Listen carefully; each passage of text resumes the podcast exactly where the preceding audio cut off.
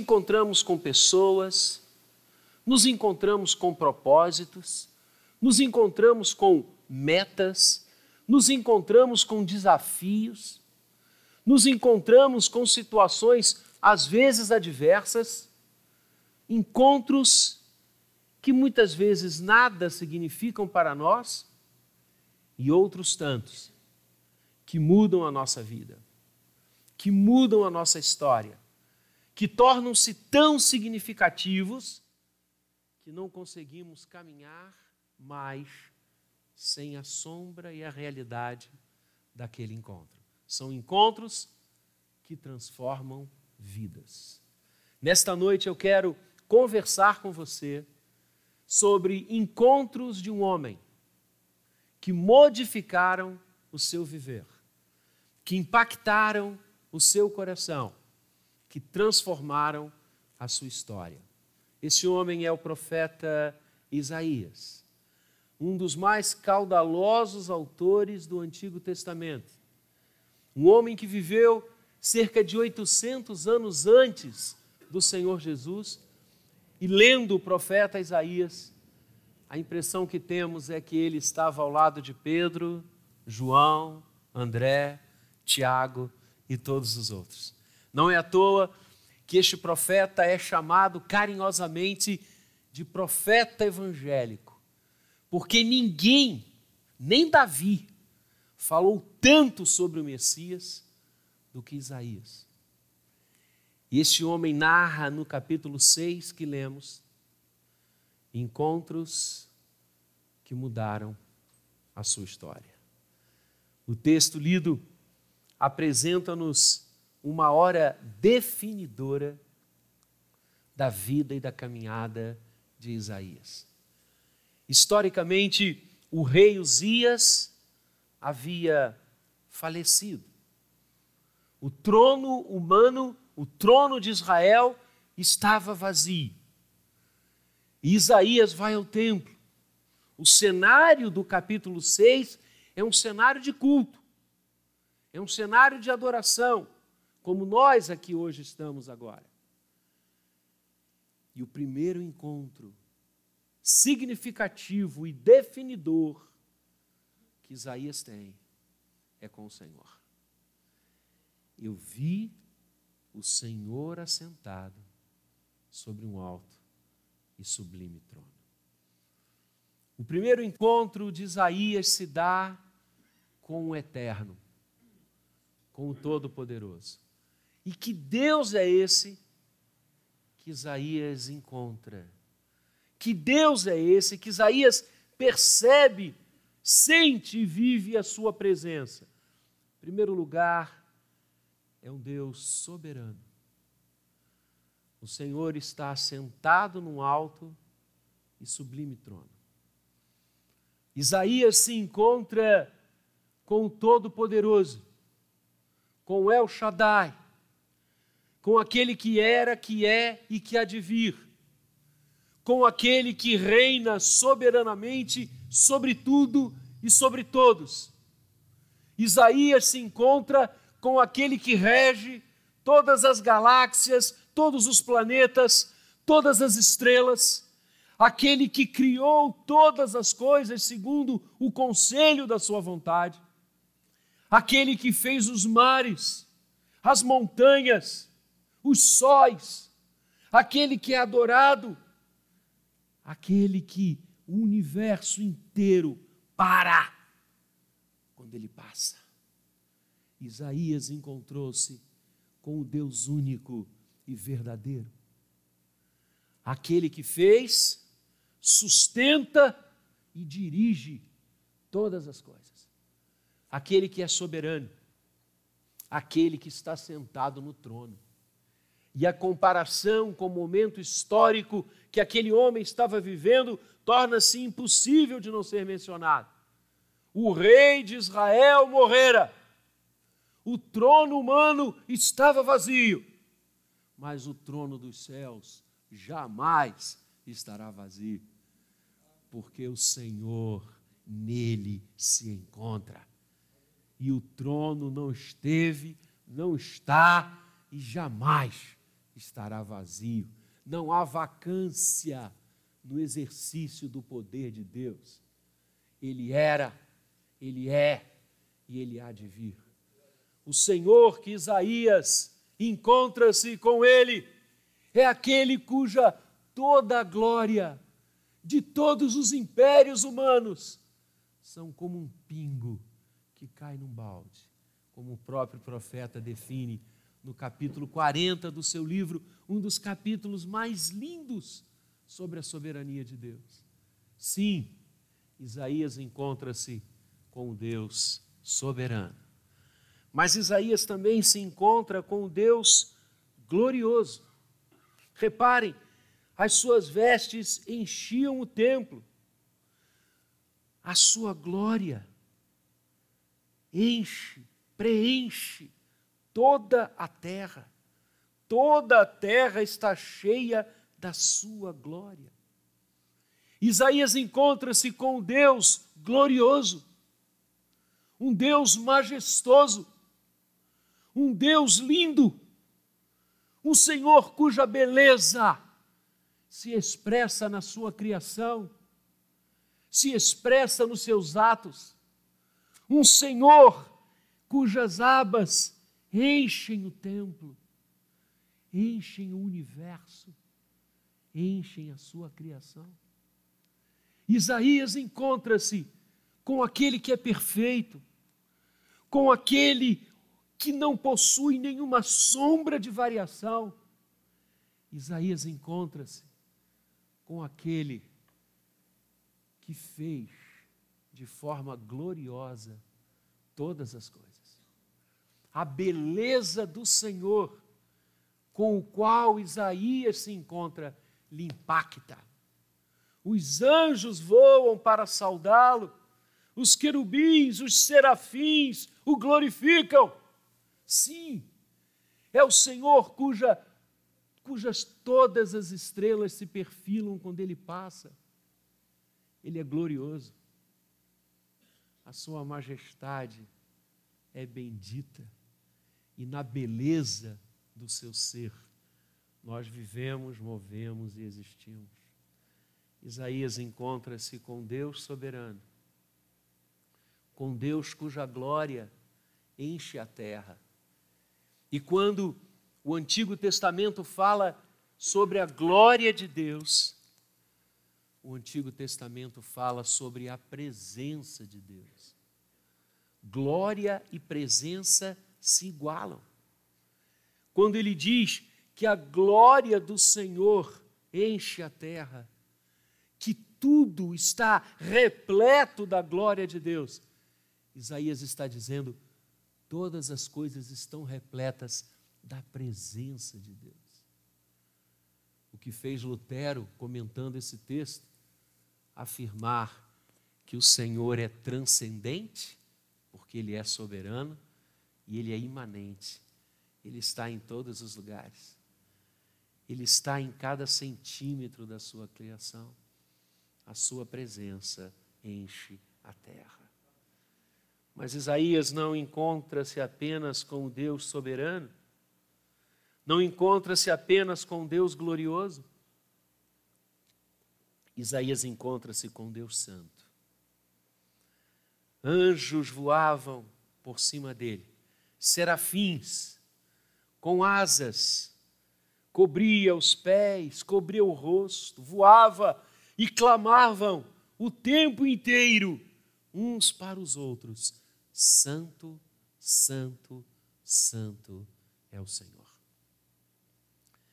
Este Deus soberano, esse Deus glorioso, é santo. E assim como a glória necessariamente está ligada à presença de Deus, a santidade está ligada à unicidade do Senhor clamar que Deus é santo, encontrar-se com a santidade de Deus, é encontrar-se com a unicidade de Deus. Não há outro, Ele é único. Só Ele. Antes dele nada se fez, depois dele nada haverá. Ele é eterno, ele é incomparável. Não há coisa alguma que possa chegar perto, próximo, arranhar a majestade e a santidade e a soberania do Senhor. Só Ele e ninguém mais. Clamar que Deus é santo, encontrar-se com esta santidade, perceber a santidade de Deus, é perceber que nós estamos diante do único, com U maiúsculo, só Ele. Por isso, o Decálogo claramente diz que não devemos adorar, fazer imagem de escultura de nada que há nos céus, na terra, nas águas, porque não há coisa alguma que possa ser comparada com aquele que é santo, santo e santo. E aqui é o plural majestático do hebraico. Os anjos estavam clamando, os serafins estavam clamando: Santíssimo é o Senhor. Isaías então encontra-se com o Eterno, o Soberano, o único Senhor. E o que que este encontro com Deus gera? A segunda expressão do texto é quando Isaías encontra-se com ele mesmo. O encontro com Deus nos faz encontrarmos-nos conosco. A visão de Deus nos faz olhar para nós. E quando Isaías se encontra com ele mesmo, o que, que ele vê? Verso 5. Então disse eu: Ai de mim, estou perdido, porque sou homem de lábios impuros. Esta é a consciência que emerge, que brota do encontro de Isaías consigo. A grandeza de Deus, a beleza de Deus, a majestade do Senhor faz com que ele olhe para si. E o que ele encontra?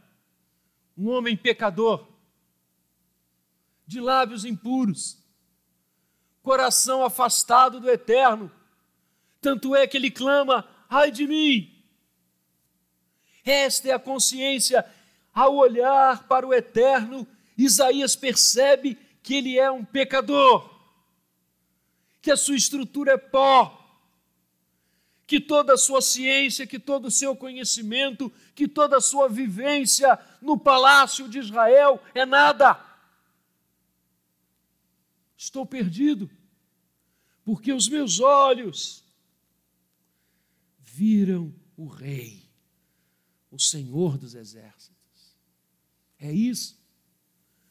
Encontrar-se consigo mesmo é perceber o quão pequenos somos o quão distantes estamos daquele que está no trono. É ter a consciência que o filho pródigo teve quando tentava e disputava as comidas dos porcos. Olhar para Deus é perceber a pocilga em que vivemos contemplar aquele que está no alto e sublime trono, é perceber que o nosso coração é desesperadamente corrupto. Essa é a consciência. Quando encontramos-nos com Deus, encontramos-nos conosco. E o que percebemos? Que estamos perdidos. Pois o pecado comanda os nossos gestos os nossos atos, os nossos pensamentos. Isaías não apenas percebe o pecado nele, mas percebe o pecado que lhe rodeia. Eu sou um homem de impuros lábios e habito no meio de um povo de lábios impuros. A questão não era só ele, é a questão da raça a questão da humanidade. E é o que a Bíblia nos ensina: que o homem pecou, que o homem afastou-se do Senhor. O próprio Isaías vai escrever: os nossos pecados fazem separação entre nós e o nosso Deus. A partir da queda, a partir de Gênesis 3, essa é a imagem do homem perdido, afastado, divorciado de Deus. E o que acontece? Diante da consciência do pecado, o Senhor vai ao encontro daquele homem. Verso 6. Então um dos serafins voou para mim, trazendo na mão uma brasa viva, que tirara do altar com uma tenaz. Com a brasa tocou a minha boca e disse: Eis que ela tocou os teus lábios. A tua iniquidade foi tirada e perdoado o teu pecado. Ao encontrarmos-nos conosco, ao percebermos a nossa falência, ao percebermos a nossa inutilidade, ao percebermos que estamos perdidos, nesse momento, uma nova faceta do eterno, um novo encontro ocorre, porque ele não é apenas o Deus soberano, ele não é apenas o Deus glorioso, ele não é apenas o Deus santo e único, ele é também, e bendito seja o seu nome, o Deus perdoador. O anjo vem e com uma brasa viva toca os lábios impuros e diz àquele homem: Você está perdoado a tua iniquidade foi tirada. Esta brasa viva que toca os nossos lábios, esta brasa viva que toca os nossos corações, esta brasa viva que tira a iniquidade da vida humana, esta brasa viva que nos perdoa e nos restaura, nasceu na noite de Belém. Naquela noite, onde os anjos estavam nas cercanias de uma pequena vila, cidade de Davi, Belém. E de repente, a noite se transformou em dia, os céus se abriram, um exército celestial desceu, e eles ficaram apavorados, os pastores que estavam no campo, zelando por suas ovelhas, por seus rebanhos, ficaram atônitos: o que está acontecendo? E um dos anjos disse a eles: Não temam, pelo contrário, celebrem, cantem, glorifiquem, porque hoje vos nasceu na cidade de Davi a brasa viva que perdoa o pecado. Hoje vos nasceu o Salvador, que é Cristo Senhor. Cristo é esta brasa que tira a nossa iniquidade, que nos purifica, que nos limpa, que nos leva de volta. Cristo é o perdão de Deus. O Deus perdoador se fez carne e habitou entre nós e o Paulo, Paulo vai gritar com todas as forças do seu pulmão que Deus estava em Cristo, reconciliando consigo mesmo todas as coisas, perdoando, tocando a nossa vida, tocando o nosso coração. Sim, porque Deus amou o mundo de tal maneira que deu seu Filho para que todo aquele que nele crê não pereça, mas tenha a vida eterna. Bendita seja a brasa viva que se chama Cristo Jesus. Só Ele, só Ele pode nos perdoar, só Ele pode nos resgatar, só Ele pode nos levar de volta para casa, só Ele Por isso ele disse: Eu sou o caminho, a verdade e a vida.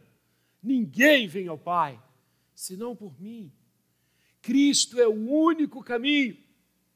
Por isso, amados, os nossos primeiros irmãos lá do Novo Testamento, do início da igreja, antes de serem chamados cristãos, e eles começaram a ser chamados cristãos em Antioquia, na cidade, na igreja de Antioquia, até ali.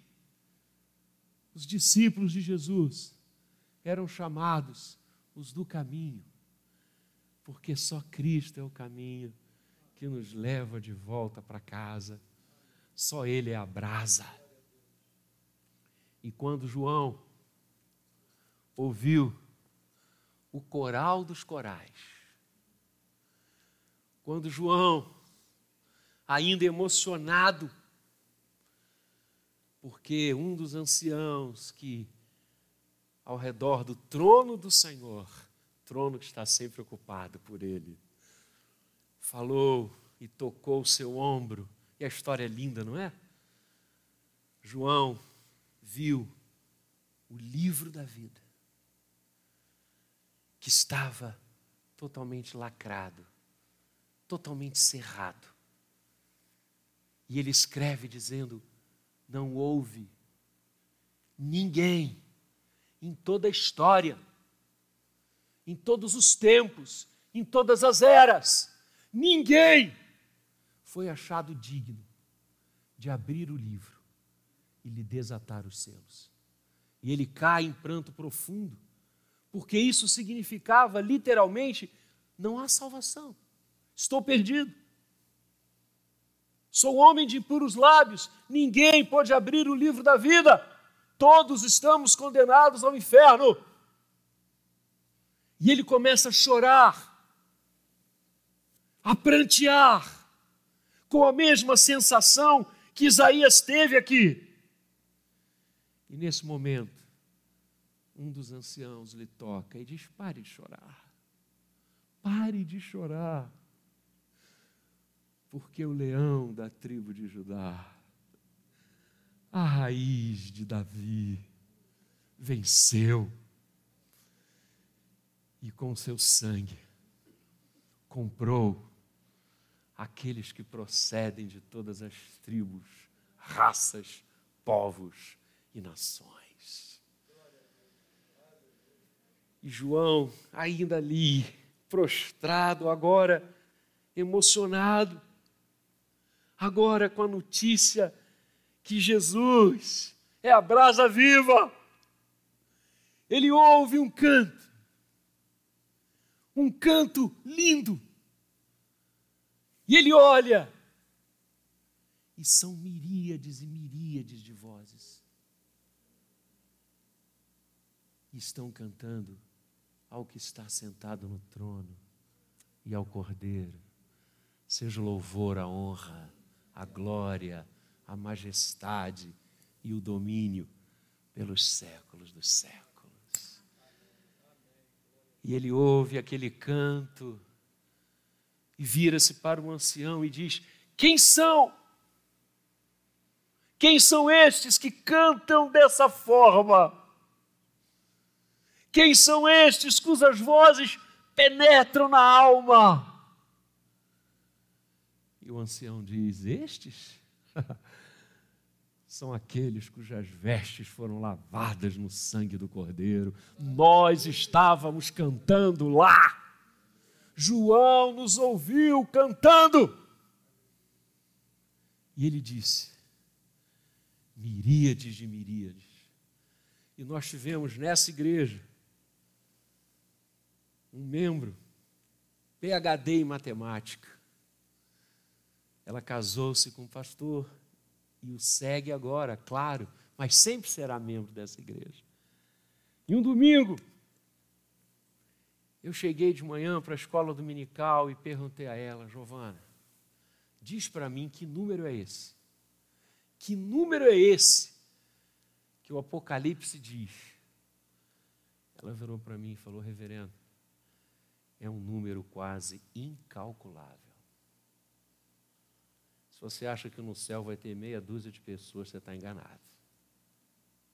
Um número quase incalculável foi tocado e será tocado até ele voltar pela brasa viva do altar. Cristo Jesus. Isaías encontra-se com Deus. Isaías encontra-se com Ele. E finalmente, Isaías encontra-se com a missão. Porque uma vez perdoado, uma vez purificado por Cristo Jesus, a única brasa viva do altar, ele escuta a voz do Senhor, que diz: A quem enviarei? E quem há de ir por nós?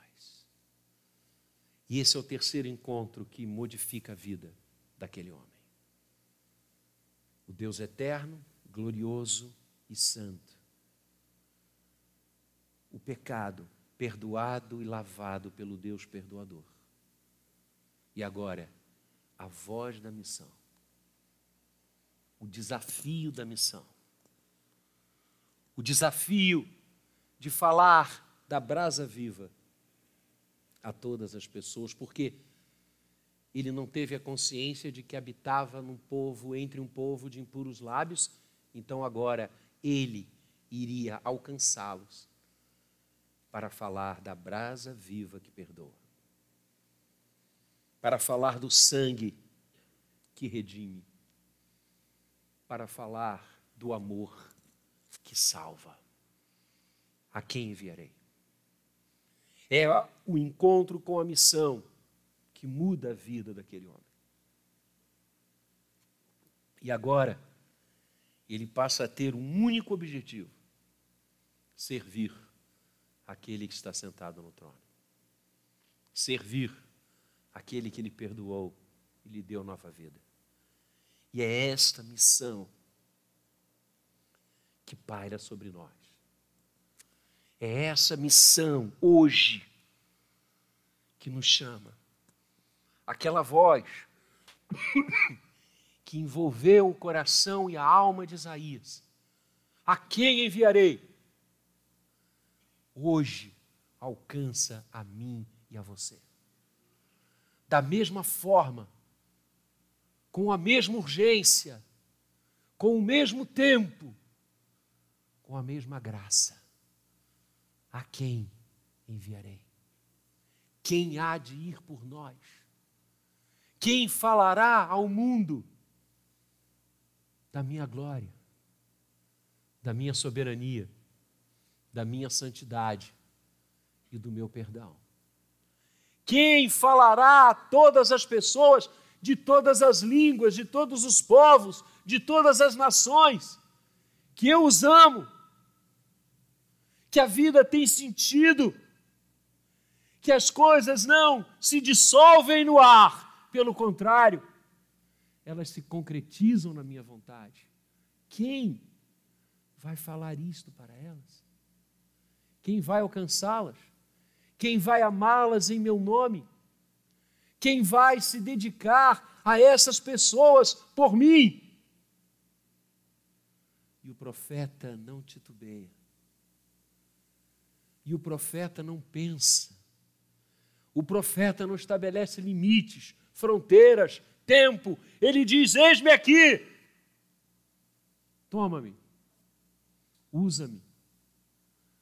Sirva-se de mim, Senhor. Eis-me aqui, me envia. É o encontro com a missão, que permanecerá até o dia venturoso que ele voltar para nos buscar ou nos chamar à sua presença. E aí estaremos para sempre com o Senhor.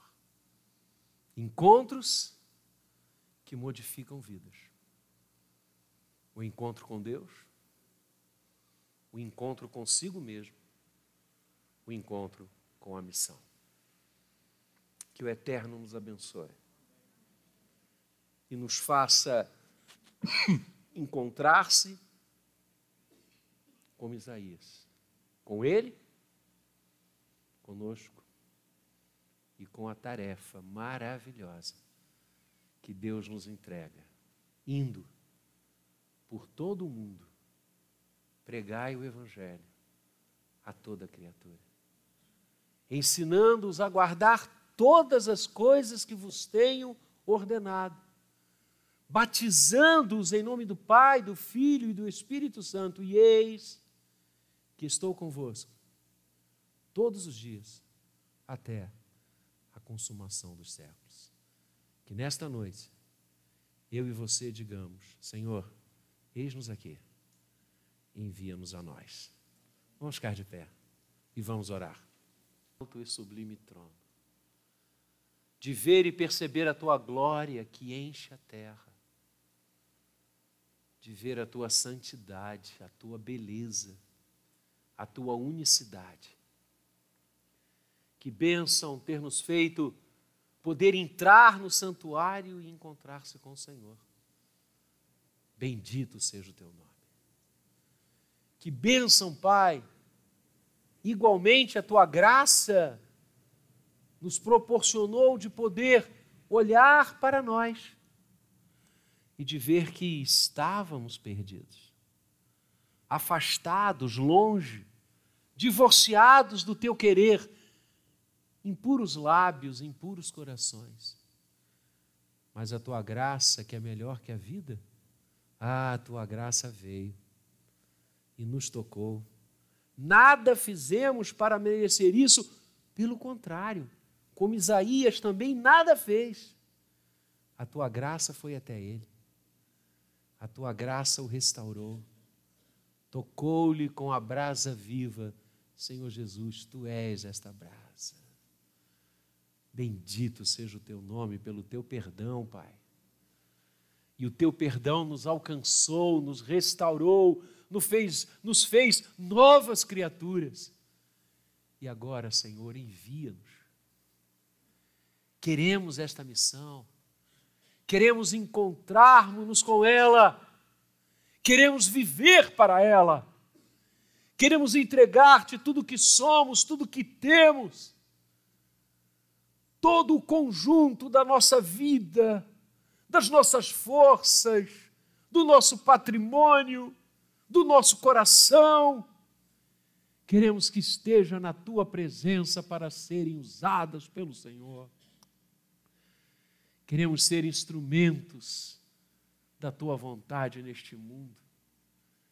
Queremos alcançar vidas para ti. Queremos ver pessoas voltando-se para ti. Queremos ver cadeias sendo quebradas as cadeias do pecado, os elos do pecado. Queremos vê-los ruir, as correntes caírem. Queremos ver vidas voltando. Pais, mães, filhos dobrando seus joelhos ao Senhor. Queremos, Pai, contemplar a vitória tua na vida das pessoas. Eis-nos aqui, Senhor. Usa-nos. Usa tudo o que temos e somos para a glória do teu nome. E obrigado, porque chegará o momento de nós o vermos face a face e contemplaremos aquele que nos amou e por nós quis morrer. Bendito sejas desde agora e para todo sempre. Amém.